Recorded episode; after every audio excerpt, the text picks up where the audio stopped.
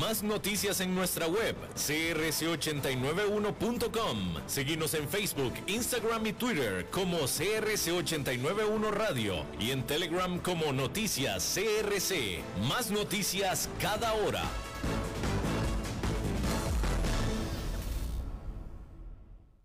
CRC 89.1 Radio y Cadena Radial Costarricense no se hacen responsables por las opiniones emitidas en este programa.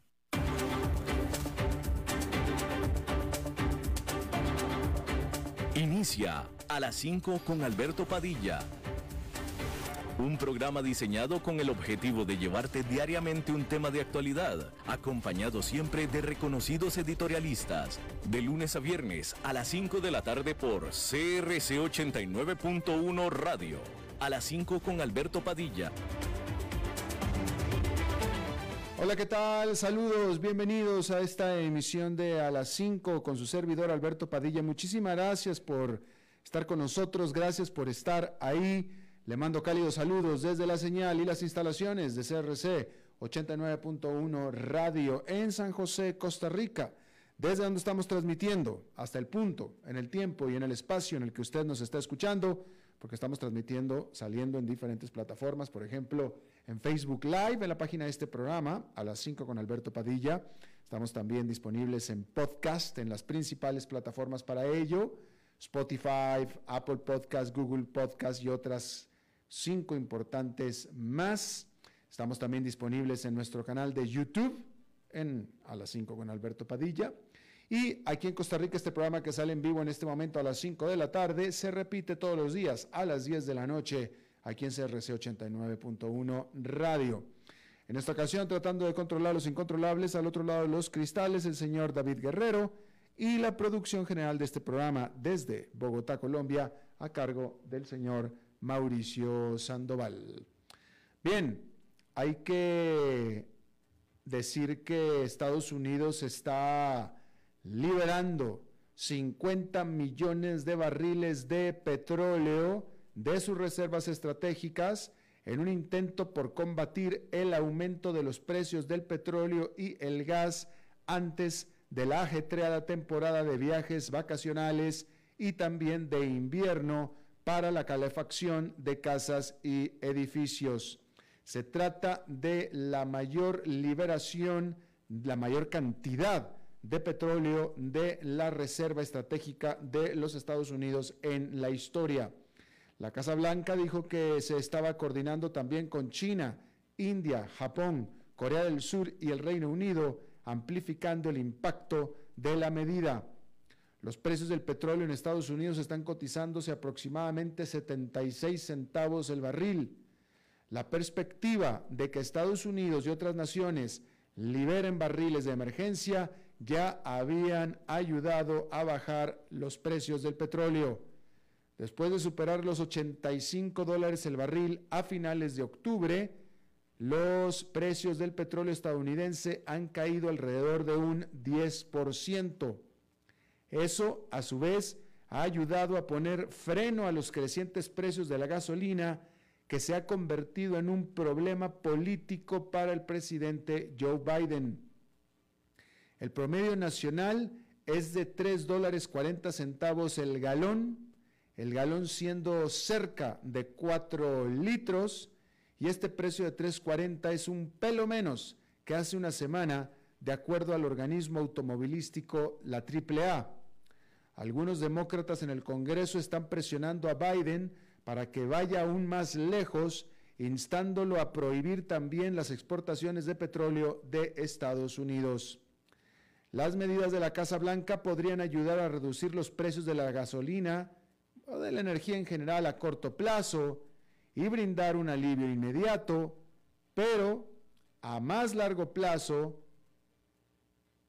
la verdad es que se espera que esto sea insuficiente, ya que la poca inversión que se ha estado dando en los últimos meses, por no decir años, en la producción de petróleo, se prevé es lo que mantendrá presionados a los precios hacia arriba. Simplemente el mundo está demandando cada vez más petróleo que el que está produciendo. porque ha reducido mucho la inversión en exploración de petróleo por irse estas inversiones a la energía renovable. Ahí lo tiene usted. Bueno, cambiando de tema, hay que decir que frente a una pandemia que es única en un siglo, el primer mandato de Jerome Powell a cargo del Banco Central de Estados Unidos ha sido innegablemente difícil. Pero si recibe la esperada confirmación del Senado, su segundo mandato podría ser aún más desafiante. Y la razón principal es la inflación que está aumentando al ritmo más rápido en tres décadas. Powell ahora tiene que decidir el ritmo al que la Reserva Federal debe eliminar las medidas de crisis diseñadas para estimular la economía durante los bloqueos del COVID-19. Es un proceso delicado. Si espera demasiado para actuar y tratar de controlar, la inflación podría volverse mucho más difícil.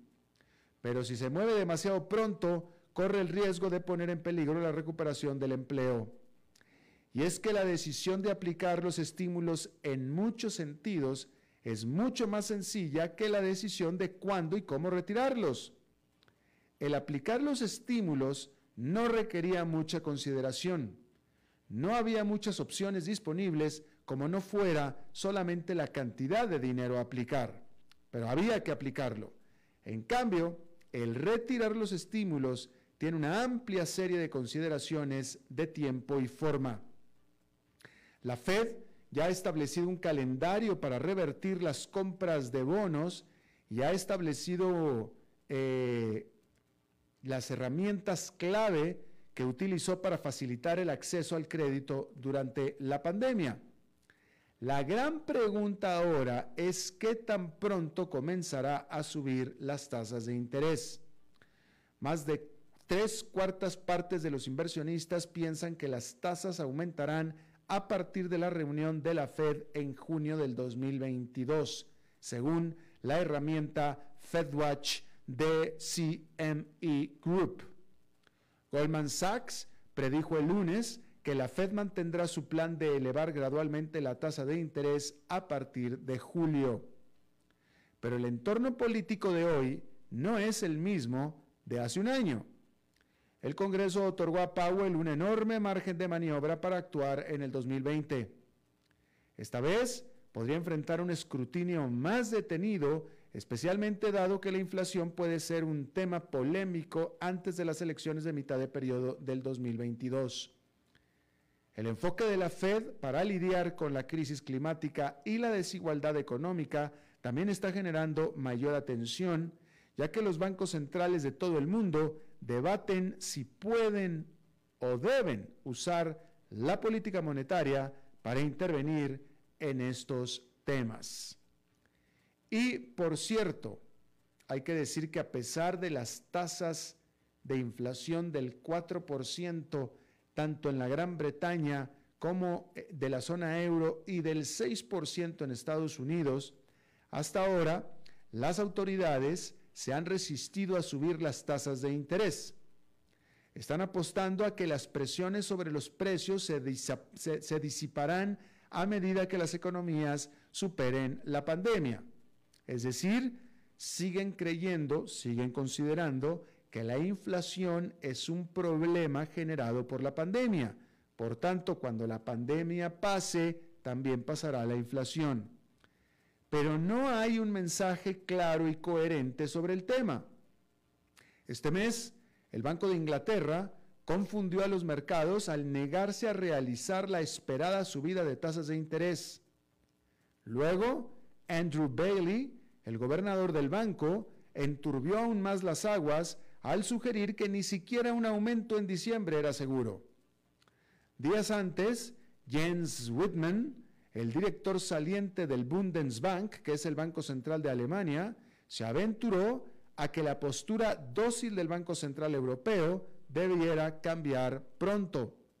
Sin embargo, solo unas horas antes, Christine Lagarde, la presidenta del Banco Central Europeo, dijo a los mercados que esperaran que una postura monetaria más flexible continuará por un tiempo todavía. Y aunque la reelección de Jerome Powell por el presidente Joe Biden para otro mandato fortalece la posición del presidente de la Reserva Federal, se está gestando disidencia dentro de la Fed.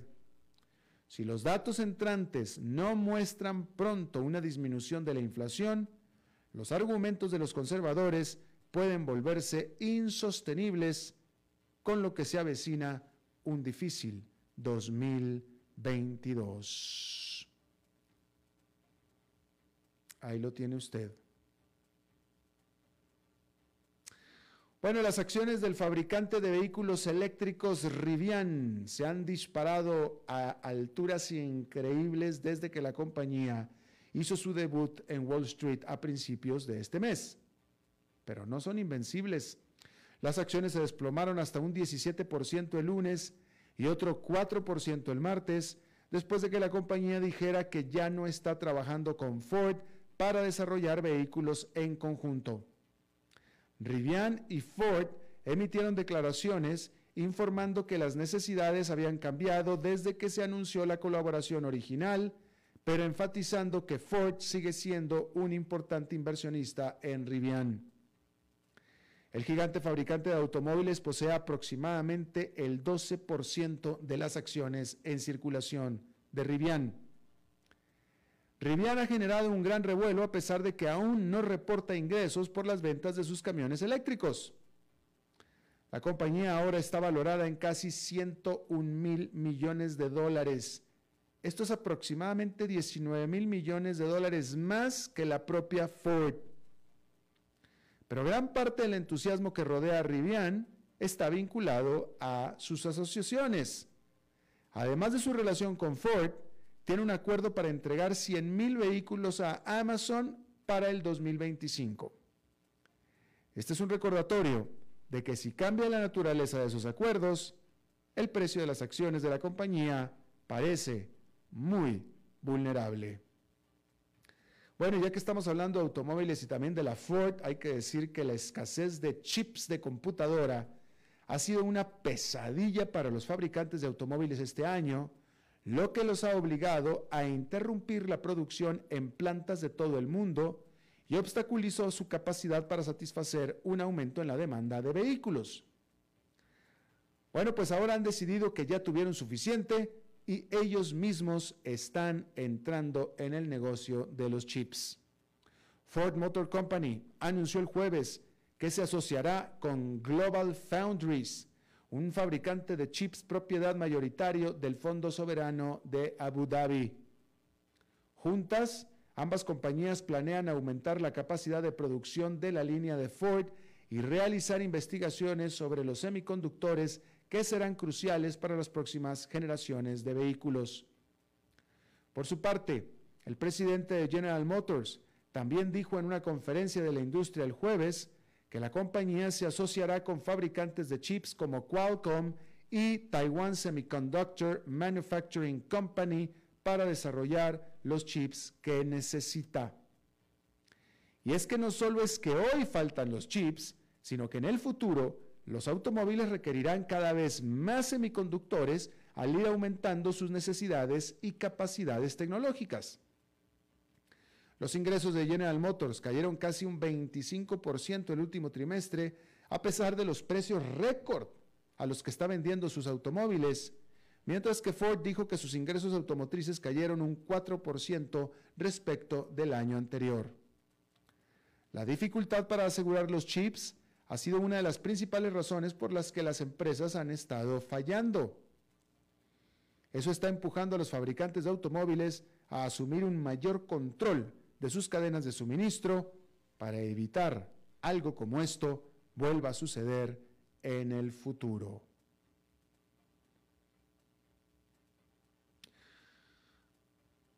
Bueno, la Interpol, la agencia policial global, este martes comenzó su Asamblea General anual en medio de advertencias de que el organismo corre el riesgo de convertirse en una herramienta en manos de regímenes autoritarios.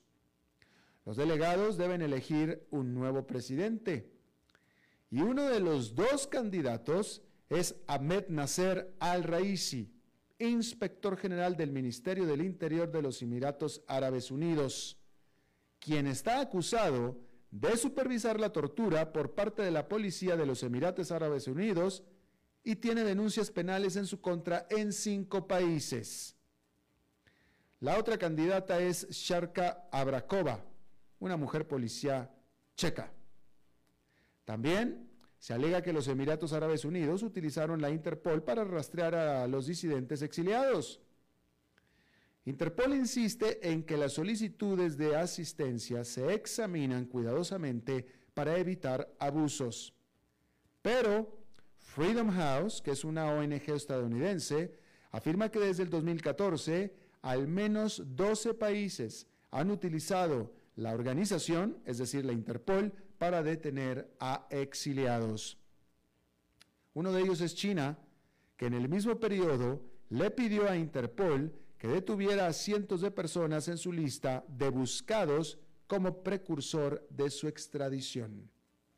Además, a los críticos les preocupa que precisamente un candidato chino se presente a un puesto en el comité ejecutivo de la Interpol. Bueno, los gobiernos europeos están aumentando la presión sobre quienes se niegan a vacunarse contra el COVID-19. Este lunes, Austria volvió a imponer un confinamiento total. Las personas solamente pueden salir de casa para ir a trabajar, comprar lo esencial y hacer ejercicio. Y la vacunación será obligatoria para todos los austriacos a partir del primero de febrero. Francia, Alemania, Italia y la mayoría de los demás países de Europa Occidental excluyen de la vida pública cada vez más a los no vacunados, incluidas las visitas a restaurantes, gimnasios y lugares de entretenimiento. Y los antivacunas reaccionaron con enojo y a veces hasta con violencia. El viernes, la policía holandesa arrestó a decenas de manifestantes indignados por un nuevo confinamiento parcial que arrojaron piedras y prendieron fuego en Rotterdam. Durante el fin de semana, miles de personas marcharon contra las restricciones para contener la pandemia en Bélgica, Croacia, Italia, Suiza, Suiza e Irlanda del Norte. Los oponentes más ruidosos tienden a ser los mismos grupos heterogéneos de teóricos de la conspiración de extrema derecha, seguidores de la medicina alternativa y libertarios. De ellos, la extrema derecha es por mucho el grupo más numeroso. Por cierto que el ministro de la Salud de Alemania emitió todavía más severas advertencias sobre lo que llamó el dramático aumento de casos de COVID-19 en esa economía, la principal de Europa. Jens Spahn hizo un llamado para nuevas medidas para contener a la pandemia en Alemania, incluyendo solamente eh, incluyendo a que se les permita solamente a aquellos que han sido vacunados o bien que estén recuperándose de la COVID-19 el acceso a más espacios públicos. Mientras tanto, el Centro para el Control de las Enfermedades de Estados Unidos advirtió en contra de viajar a Alemania y también a la vecina Dinamarca y aumentó la recomendación a su más alto nivel de negativa, de recomendación negativa. Ya que estamos en Europa, hay que decir que la actividad de los negocios en la zona euro de manera inesperada se aceleró durante el actual mes, porque el índice de actividad de los gerentes de compra, elaborado por IHS Market, subió de 54,2 en octubre a 55,8 ahora en noviembre que recordar que cualquier lectura por encima de 50 indica expansión. Entre más arriba de 50, más rápida es esta expansión. Los analistas de hecho estaban esperando una caída. Sin embargo, este crecimiento se espera que se vaya a revertir durante el cuarto trimestre en medio precisamente del aumento de los casos de COVID-19 que han generado renovados confinamientos y también problemas en las cadenas de suministro, además, por supuesto, de los elevados y crecientes precios de la energía en la zona euro. La lira turca cayó por otro 8% en contra del dólar en la jornada del el martes, después de que el presidente turco Recep Tayyip Erdogan defendiera y respaldara los recientes recortes en tasas de interés, al decir que piensa triunfar en lo que él llamó es la guerra por la independencia económica de Turquía. Hay que decir que el problema es que el presidente Erdogan, que no es economista, tiene una manera muy poco ortodoxa de eh, ver las cosas porque él sostiene que son las altas tasas de interés lo que está generando la inflación en Turquía. Por tanto, entonces ha ordenado al Banco Central a recortar las tasas de interés por cuatro puntos porcentuales desde septiembre, a pesar de que la inflación sigue subiendo y ahora se acerca al 20%. Es decir, ha recortado las tasas de interés, previsiblemente la inflación ha aumentado pero él dice que entre más bajen las tasas de interés, la inflación va a tender a caer. Cosa que no tiene absolutamente ningún sentido, porque la inflación es un componente de la actividad económica. Y si hay más actividad económica, mayor inflación va a haber. En pocas palabras, si hay más demanda de productos, estos van a ser más caros. ¿Por qué va a haber más demanda de productos? Bueno, precisamente porque están cayendo las tasas de interés. Es más fácil eh, pedir prestado, es más fácil, los créditos se abaratan. Por tanto, la actividad aumenta y con ello aumenta la inflación. Eso es lo que dice el libro de texto. Pero Erdogan tiene otras ideas que no comparten los inversionistas, puesto que están vendiendo y rematando las liras. De ahí la devaluación de la lira. Ahí lo tiene usted. Bueno, pues ahora China ordenó, sabemos que ordenó, no sabemos si le van a hacer caso, pero ordenó a las empresas taiwanesas a que pinten, literalmente así dijeron, a que pinten una raya muy clara con las fuerzas separatistas de Taiwán lo que abre un nuevo frente ahora corporativo en la campaña china para forzar a Taiwán y al Estado de Taiwán a que acepte la soberanía china sobre la isla. ¿Sí? Este lunes, el grupo Far Eastern, que es un conglomerado de Taiwán, sufrió una serie de penalidades y multas sobre las operaciones que tiene en China continental bajo una serie de excusas que van desde problemas con cumplimiento regulatorio hasta fiscales, hasta problemas de seguridad contra incendios.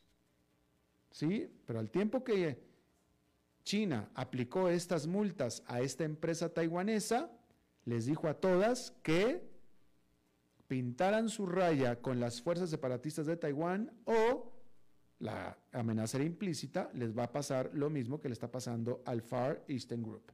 Básicamente lo que China pretende es que las empresas taiwanesas dejen de apoyar al gobierno de Taiwán.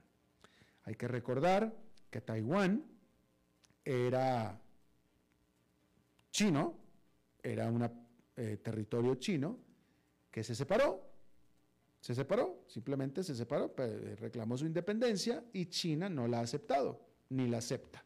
Los taiwaneses se consideran independientes, Estados Unidos apoya a Taiwán, pero China simplemente se niega a aceptar esa independencia y cada vez en los últimos años ha estado ejerciendo más presión para recordarle al mundo y a Taiwán que es de su propiedad.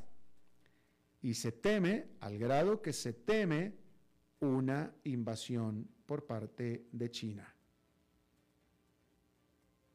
Y que Estados Unidos siempre ha dicho que defendería a Taiwán, no activamente, pero sí entregándole armamento a la isla. Aunque el presidente Joe Biden llaman dos veces que presuntamente se le sale, literalmente se le sale, y digo se le sale porque él dice que Estados Unidos defenderá activamente a Taiwán solo para que después sus voceros digan que no quiso decir lo que justamente dijo. Pero bueno, ese es el contexto en el que están estas cosas. Eh, déjeme leo este. Bueno, por cierto que ayer le estaba yo leyendo, ayer le estaba diciendo yo de la mayor cadena de tiendas departamentales de los Estados Unidos, Macy's, cuyas acciones están subiendo de manera muy importante, 230% en el último año, luego que la gente está volviendo a comprar en los moles, literalmente, ¿sí? Y también estábamos hablando de cómo las acciones de Deloitte, otra competidora, han estado subiendo más de 400% en el último año, por la misma razón. Bueno, pero no todas les va igual, ¿eh? ¿Usted conoce Nordstrom? ¿Sí? Bueno, pues Nordstrom, las acciones este, este martes cayeron, se hundieron 25%. 25% porque Nordstrom sí que no presentó los números que estaban esperando los analistas. No que haya perdido dinero necesariamente, pero no reportó las ventas que estaban esperando y las acciones fueron rematadas en un 25%, las acciones de Nordstrom. Nordstrom siendo una cadena de un nivel un poco superior en precios y calidad de productos que Macy's y que Dillard's. Digamos que Nordstrom se codea con Saks Fifth Avenue. Más o menos, más o menos, por ahí está la cosa. ¿Sí? Bien, le iba a leer este dato de The Economist, este dato que dice que el 65% de los habitantes de Japón, o el 65% de los japoneses, pues, apoya a los matrimonios del mismo sexo. Esto es un salto con respecto al 40% que existía apenas en el 2015. Es decir, que ha habido un salto sustancial en el apoyo de los habitantes de Japón a el matrimonio del mismo sexo. Sin embargo, el Partido Liberal Democrático, que es el oficialista, es, permanece firmemente opuesto a la idea de permitir el matrimonio del mismo sexo en lo que es pues un despegue, se despegan, se desatan, se desacoplan este partido de lo que el pueblo quiere. El 65% de los japoneses lo apoya, el partido dice, a mí no me importa, yo no lo apoyo, punto, se acabó. Supongo yo siendo buen partido político, que en algún momento tendrá que cambiar de opinión. Bien, ahí lo tiene usted. Vamos a ver qué otras cosas tengo aquí para usted. Déjeme, le digo que... Eh, ah, vamos a ver qué le voy a leer. Eh, las acciones de la empresa TIM, que antes era Telecom Italia, TIM es ahora, subieron de manera muy importante durante la jornada del lunes, después de las noticias de que la firma de eh, inversión privada KKR, KKR, KKR, KKR, KKR, eh, estaba considerando quedarse con TIM. La WKR toda, ya de hecho era dueña del 37.5% de la italiana TIM. Eh, mientras tanto, Vivendi, este conglomerado francés, que es el accionista más grande de TIM, es decir, que tiene todavía más que la WKR, eh, había estado en un conflicto interno con su propio jefe ejecutivo con respecto a la propiedad de esta italiana. Y es que sobre todo que los eh, ingresos de TIM al tercer trimestre cayeron anualmente, ¿sí? Y bueno, también Standard Poor's apenas el viernes había degradado a la deuda de TIM. Es decir, es un gigante italiano, que antes era Telecom Italia, pero que de todos modos no tiene pues muy buenos resultados. Pues es que ese es el problema, no tiene muy buenos resultados. ¿Sí? Eh, bueno, eh, en Afganistán, el talibán, que es el partido gobernante, le pidió a los canales de televisión que dejaran de transmitir cualquier tipo de programa en el que salieran mujeres actrices. Adiós telenovelas, adiós todo. Si va a ser telenovela, que sea de puros hombres. ¿Qué tipo de telenovela va a ser esa? Yo no sé. Pero el punto es que el talibán pidió a sus canales de televisión que dejaran de transmitir programas en las que estuvieran actrices mujeres. Asimismo, las presentadoras de televisión mujeres se les ordenó que usaran pañoletas, que se cubrieran el pelo, pues, que se cubrieran el pelo. ¿Sí?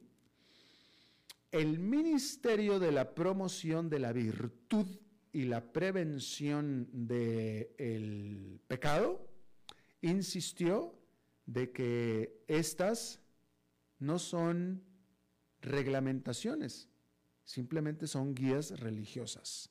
Es lo que dice la religión. Es decir, que lo que está diciendo el talibán es no somos nosotros, es la religión. O sea, pues si somos nosotros, pues digo, ¿no? Pero bueno, así es lo, como ellos lo, lo razonan, ¿sí?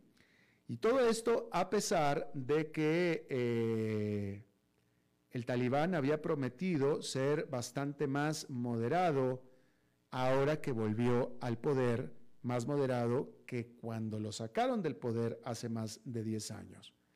Eh, y bueno, pues la cosa es que el talibán sigue imponiendo restricciones generalizadas para las mujeres. Ahí lo tiene usted. Bueno, en otros datos de, también de Economist, hay que decir que, eh, según The Economist, desde que Nicolás Maduro asumió el poder en Venezuela, la economía venezolana se ha achicado un 75%. O, dicho de otra manera, la economía venezolana ha caído un 75% desde que Nicolás Maduro entró al poder. ¿Sí? Ahí lo es un 75%. Y es interesante, después vamos a hablar más a profundidad de esto eh, con una entrevista, pero eh, se han estado sucediendo los reportes, los análisis de cómo este año se espera incluso que por primera vez desde que Nicolás Maduro tomó el poder, la economía de Venezuela vaya a presentar un crecimiento positivo. ¿Sí? ¿Y sabe usted por qué? ¿Sabe usted cuál es la determinante? Y esto yo ya lo he tocado en las últimas entrevistas que he hecho sobre Venezuela, en las últimas, porque así son las noticias que han salido desde Venezuela. Simple y sencillamente porque Nicolás Maduro ha dejado de intervenir en la economía. Es decir, que Nicolás Maduro ha permitido liberalizarse a la economía. En poquísimas palabras, ha permitido el libre flujo del dólar. ¿Sí? Entonces, Venezuela se ha dolarizado y ya el dólar se ha convertido en una moneda de uso corriente de facto en Venezuela. Y esto ha permitido funcionar a la economía. Cuando yo fui la última vez a Venezuela, que fue hace cuatro años, la economía estaba en su peor momento porque no se podía usar el dólar. Era imposible. No había, uno no podía hacer nada con el dólar. Cuando menos corrientemente. ¿Sí? Nadie te aceptaba un dólar para pagar, por ejemplo. Ahora ya Nicolás Maduro quitó las manos y está dejando a la población hacer lo que tenga que hacer. Y la población tiene dólares porque los venezolanos de fuera están mandando, etcétera. Y entonces ya los comercios están empezando a tener productos. Claro, no todo el mundo es beneficiario de esto, pero al menos ya se mueve la economía. Pero lo fascinante de esto es que la economía de Venezuela está empezando a moverse porque está empezando otra vez a recobrar el modelo capitalista, el modelo liberal literalmente.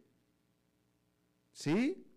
Entonces, el socialismo del siglo XXI, es decir, Nicolás Maduro simplemente le está dando la espalda a la economía y la economía le está diciendo, gracias, qué bueno. En lo que se está, por cierto, convirtiendo en también una economía informal de facto, porque todo lo que se está moviendo es informal. Pero funciona y porque tenía que funcionar. Mientras menos se mete el gobierno, más funciona una economía. Y ahí está el caso de Venezuela. Y de eso vamos a hablar en alguna emisión posterior, porque a mí me parece un caso absolutamente fascinante. Vamos a hacer una pausa y regresamos con nuestra entrevista de hoy. A las 5 con Alberto Padilla por CRC 89.1 Radio. Compartamos otra vez la alegría de jugar juntos, porque el gordo navideño se juega este 19 de diciembre. Compre sus fracciones por 2.000 colones y el entero por 80.000 colones. El premio mayor es de 6.400 millones de colones en cuatro emisiones. Además participe de promociones activando sus fracciones en nuestra app JPS a su alcance. Junta de Protección Social, para hacer el bien.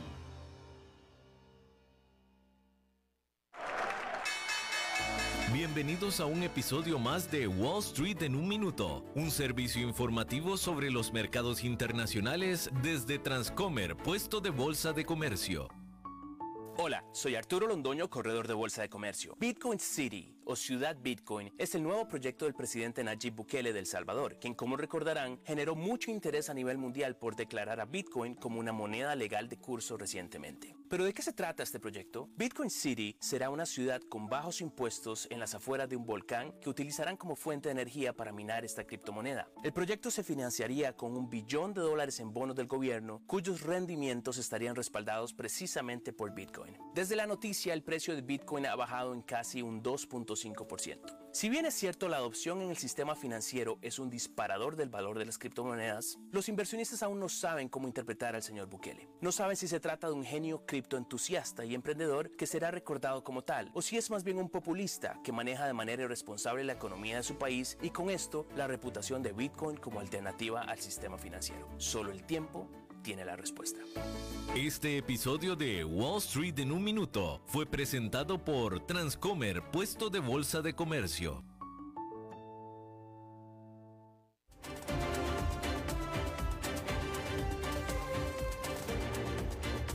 Seguimos escuchando a las 5 con Alberto Padilla. Bien, gracias por continuar con nosotros. Antes de pasar a la entrevista, déjeme informarle que allá en Nueva York el índice industrial Dow Jones quedó con una ganancia de 0,55%. El Nasdaq Composite cayó medio punto porcentual. El Standard Poor's 500 con un avance ligero de 0,17% en esta semana que estará marcada, primero que nada, recortada, porque será feriado por el Día de Acción de Gracias, y es una semana, por tanto, eh, típicamente con muy poca eh, eh, volumen de operación, precisamente por lo mismo. Bien, vamos a cambiar completamente de tema. la semana antepasada fueron elecciones en Nicaragua, las elecciones más esperadas de la historia en términos del resultado, puesto que todo el mundo ya sabía quién iba a ganar y ganó el que sabíamos que iba a ganar, Daniel Ortega. Em, ah, y bueno, pero acto seguido después de eso, Daniel Ortega, ante las críticas, ante el rechazo de la comunidad internacional a su triunfo aplastante, muy digno él, decidió que Nicaragua se salía de la Organización de Estados Americanos, de la OEA, ofendido porque la Organización de Estados Americanos simplemente no apoyó las elecciones a las cuales no pudo mandar observadores, por cierto. ¿Sí? Entonces Daniel Ortega muy digno dijo, ah, no, pues yo no acepté observadores ni tampoco, pero ustedes se tienen que tragar este resultado porque si no se lo tragan, entonces nos vamos de aquí. Y pues eso fue lo que eh, eh, determinó Daniel Ortega salirse de la OEA. Vamos a hablar de esto y vamos a hablar si esto tiene sustancia o no, si importa o no. Yo le agradezco muchísimo a Eladio Loizaga que esté con nosotros. Él es diplomático de carrera. Él llegó a ser eh, canciller de Paraguay y fue embajador en Washington y también en las Naciones Unidas durante muchos, muchos años. Y Eladio, me da mucho gusto saludarte de nuevo. Muy buenas tardes, señor Padilla. Es un, es un placer y es, una, es un honor estar contigo a fin de tratar este temas que hacen de mucho interés a la, a la región y especialmente en todo aquello que implica el fortalecimiento democrático, eh, teniendo en cuenta que en estos últimos años hemos tenido algunas bajas en el ámbito democrático. Por decirlo menos. Oye, Eladio, una pregunta. ¿E, e, ¿Es, sustancial? ¿Cambia en algo? ¿Es importante eh, esta decisión de Daniel Ortega? Eh, de retirarse de la OEA? ¿Puede hacerlo? Bueno, este es un procedimiento eh, con respecto a las elecciones en, Nicaragua que comenzó en el, en el año 2019 cuando se constituyó el Consejo Permanente, constituyó una misión de alto nivel en la que participaba también nuestra ex embajadora Elisa Ruiz Díaz, que lastimosamente falleció, una luchadora incansable con respecto a la democracia y los derechos humanos en la región, y con el objetivo de, de, acercar, conversar con las autoridades del gobierno de Nicaragua a los efectos de tratar de, de cooperar en todo lo que implicaba ya las violaciones que se estaban eh, señalando en materia de derechos humanos y todo ese proceso electoral de tal modo de que se tuviera una transparencia y el resultado pudiera ser legitimado a través del reconocimiento de los gobiernos. Pero fue tan necio, así podemos decir, y desde luego eso estaba en su agenda, que no permitió, no permitió que esta delegación de alto nivel de la Organización de Estados Americanos, que muchas veces lo confunden eh, solamente lo que hace el secretario general Luis Almagro, pero la organización es lo que los estados quieren lo que los estados dirigen y lógicamente el secretario general también tiene una iniciativa política de acercar este, estos temas al Consejo Permanente. Esta delegación no pudo, no pudo llegar hasta Nicaragua, quedó este, en El Salvador con todas las, las facilidades necesarias y de El Salvador hizo un relevamiento a través de reuniones virtuales y personales con políticos, miembros de la prensa, sectores económicos sobre la situación que estaba pasando en ese momento en Nicaragua como un escenario previo a las elecciones. Y esta, esta, esta, eh, este, este, grupo a alto nivel presentó su informe a la, a la Secretaría, perdón, al Consejo Permanente, y el Consejo Permanente adoptó una resolución que creó muchos problemas también con algunos países, como el caso de Argentina, sobre la situación de Nicaragua. ¿Y qué se buscaba con esta resolución? Se reiteraba, entre otras cosas, un pedido de la liberación inmediata de los candidatos presidenciales que estaban este, privados de su libertad por actos totalmente contrarios a la, ley, contrarios a la constitución, contrarios al Estado de Derecho que todos queremos este, vivir, contrario también a la propia Carta Democrática de la Organización de los Estados Americanos. Y decidió adoptar una, una decisión que sería eh, volver una vez más a, hacer un llamado a, la, a Nicaragua a los efectos de conseguir la liberación, de los, de los candidatos presidenciales que, quienes fueron? Fueron candidatos que tenían la mayor chance de pelear la presidencia de la República a Ortega. ¿Y cómo terminó? Terminó, como bien lo estaba señalando al principio y como muchos lo han, lo han dicho, en una farsa, era una farsa, este, eh, cumpliendo los rituales electorales, pero con presos políticos adentro, con prensa, con libertad de expresión coartada, lo que hizo que en este último, en la última Asamblea General de la OEA se adoptara una decisión eh, por 25 votos a favor y creo que fueron unas siete abstenciones que sabemos eh, cuáles son, que son países que eh, afines ideológicamente a, lo que estaba pasando en, Nicaragua y con una, una pretendida justificación de no intervención. Pero recuerdo muy bien la expresidenta Bachelet, que cuando fue la última sesión que ella participó en la Asamblea General de Naciones Unidas y, Venezuela había llamado la atención a este tema, ella señaló que cuando se trataba de derechos humanos no podemos invocar el principio de no intervención, porque ahí existen compromisos internacionales que todos estamos obligados a, cumplir y lo hemos aceptado de buena fe. Nadie nos, nos impuso, cada uno eh, a través de sus mecanismos constitucionales ha ido aceptando estos acuerdos y por lo tanto este, uno se obliga y, está, y, tiene que cumplir. Entonces, eh, eh, en base a todos esto, estos antecedentes, la OEA adopta una resolución y conmina al Consejo Permanente para que con todas estos antecedentes en un, en un tiempo no mayor al 30 de noviembre, que vence la semana que viene, tomara una acción con relación a lo que sucedió en las elecciones de Nicaragua. Lógicamente, Nicaragua le, le, le va por lo más fácil, lo más fácil es hacer la denuncia del, Tratado de la Organización de Estados Americanos, pero esto lógicamente es una, es una justificación eh, que lo hace en el marco eh, de otros, digamos, colegas del socialismo del siglo XXI a los efectos de demostrar su, su desprecio hacia un sistema democrático que queremos en nuestro continente. Eh, ¿Qué efecto tendrá?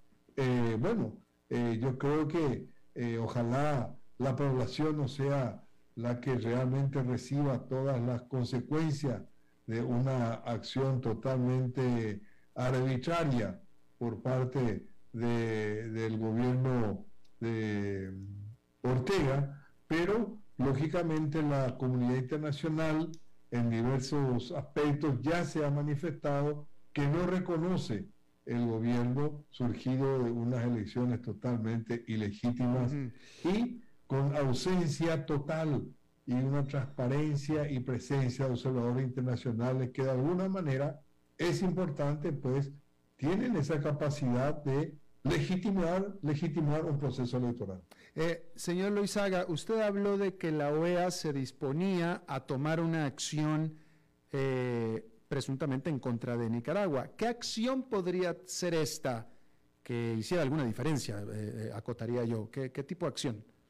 Bueno, la que, la que está prevista en la Carta Democrática de nuestra organización, que establece cuando se han agotado todas las instancias diplomáticas y se comprueba eh, fehacientemente que existe una ruptura del orden democrático del Estado de Derecho, los Estados partes podrán suspender de nuevo la membresía a ese Estado, a ese país, con el voto eh, de las dos terceras partes de sus miembros. Y esto se hace eh, o se toma esta decisión eh, a través de una Asamblea General extraordinaria de la organización. Entonces, aquí esa es la, en principio, sería la, suspensión que podría aplicarse a, Nicaragua, al gobierno en realidad de Ortega, porque Nicaragua constituye todo un país, un pueblo, y aquí lo que eh, siempre se, tratamos por lo menos conceptualmente de preservar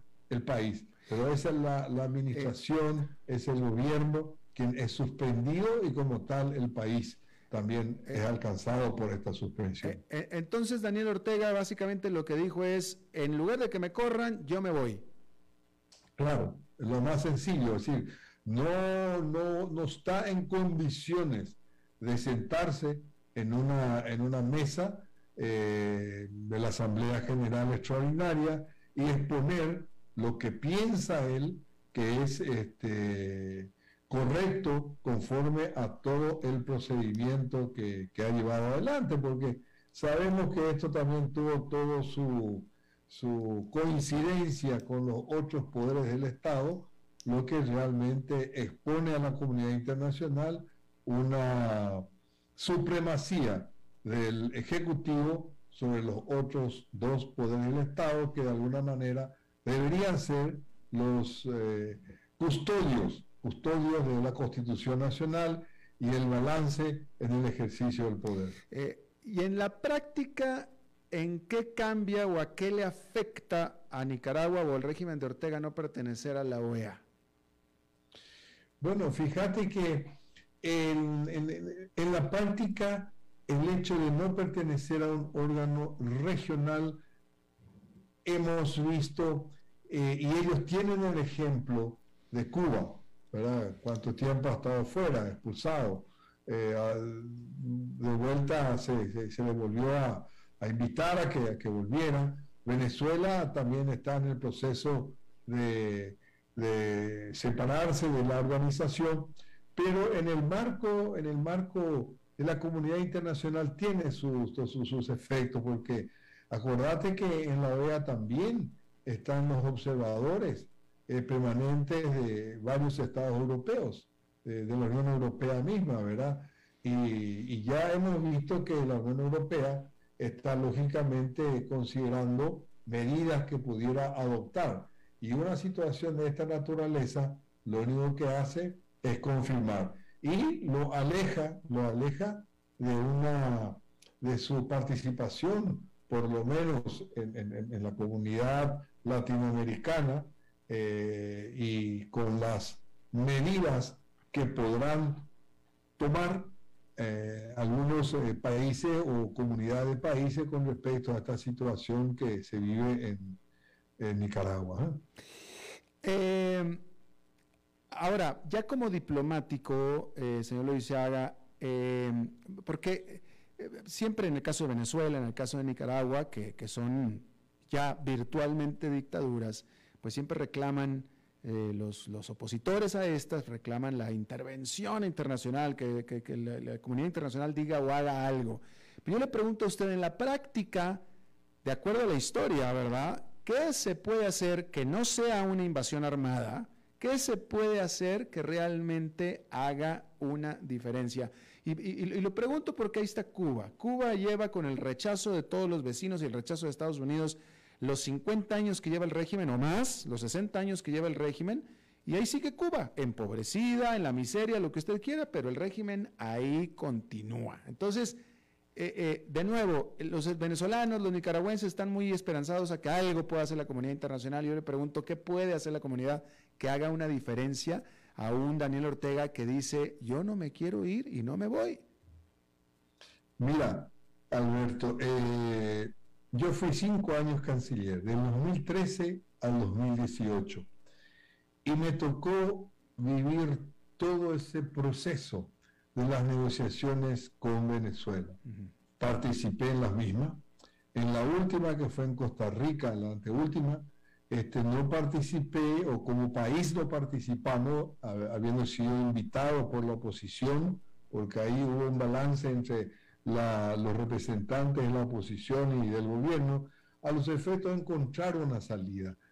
Y yo te creo, eh, toda esa iniciativa que tuvo Noruega, yo creo que eh, no fijó, no, no, miró, no consultó la experiencia que tuvimos los países de nuestra región con respecto a este proceso eh, de negociaciones para encontrar una salida en Venezuela. Y no se ha encontrado por dos razones. Una, porque el gobierno nunca tuvo una buena fe como para decir, sí señores, estoy de acuerdo con esto, este es el camino que vamos a seguir. En ningún momento todo fue eh, con el objetivo de ganar tiempo. Ya llegamos hasta las elecciones que, se hicieron este domingo pasado, ¿verdad? Que con, con unas observaciones de la Unión Europea que eh, lapidaria el, informe provisorio que hace. Ahora, ¿qué se hace con Nicaragua? ¿Qué hace la comunidad internacional? ¿Lo que hacemos los estados? Bueno, siempre se, se busca por los medios pacíficos, por el diálogo, tratar de encaminar, encaminar este, la recuperación de un proceso democrático. Pero muchas veces eso ya depende también exclusivamente de la actitud que pueda tener el gobierno con quien se trata de encontrar eh, eh, esa salida. es lo que le digo, o sea, es lo que le digo, Nicolás Maduro, como los Castro, como Daniel Ortega, no se quieren ir, no se van, no se van a ir. No, van a dejar el poder. Exacto. Esa es, es, una realidad y es decir, pensar, mucho se ha hecho, hay otras, tenemos opciones sobre la mesa. Yo creo que pensar en una eh, opción eh, armada eh, hoy en día es una locura, ¿verdad? Para mí, por lo menos, y siempre lo hemos señalado como país, como Paraguay, durante nuestro gobierno, que no estábamos de acuerdo bajo ningún punto de vista, que se tendría que ir adoptando todas esas instancias. Pero eh, ahí, eh, efectivamente, también entran otros jugadores internacionales en esto, Alberto. El respaldo que da, por ejemplo, Rusia dio inmediatamente el respaldo a Ortega eh, con respecto a su, al reconocimiento del gobierno, al proceso electoral. China, sin embargo, está mucho más prudente, ¿verdad? Eh, si bien en un momento tuvo intereses muy importantes para la famosa transoceánica que querían hacer, pero al final quedó todo en los papeles. Mm. Y es ahí donde también nuestro, nuestro escenario eh, físico de América Latina hoy pareciera como que es un, un campo eh, de entrenamiento entre dos fuerzas o tres fuerzas que buscan de alguna manera un acomodamiento geopolítico, ahora hablando de Estados Unidos, hablando de, China, hablando de, Rusia, y eso lo, vemos en Venezuela, lo vemos todavía en Cuba, así que, y, en otros países también de la región donde la influencia de ellos se hace sentir. Claro. Eladio Loaizaga, Loaizaga eh, eh, diplomático de carrera, quien fuera canciller de Paraguay, y embajador en Washington y en la ONU también. Yo te agradezco muchísimo que hayas charlado con nosotros.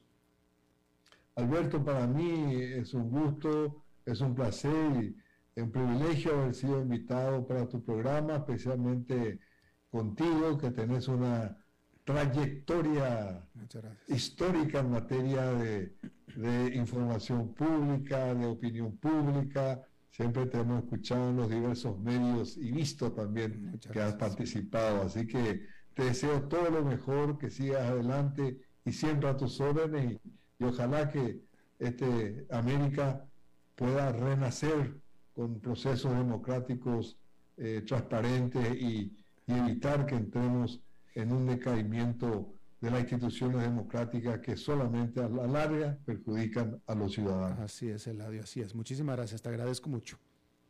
Muchas gracias. Eh, bien, eso es todo lo que tenemos por esta emisión de A las 5 con su servidor Alberto Padilla. Muchísimas gracias por habernos acompañado. Espero que termine su día en buena nota, en buen tono y nosotros nos reencontramos en 23, en 23 horas. Que la pase muy bien.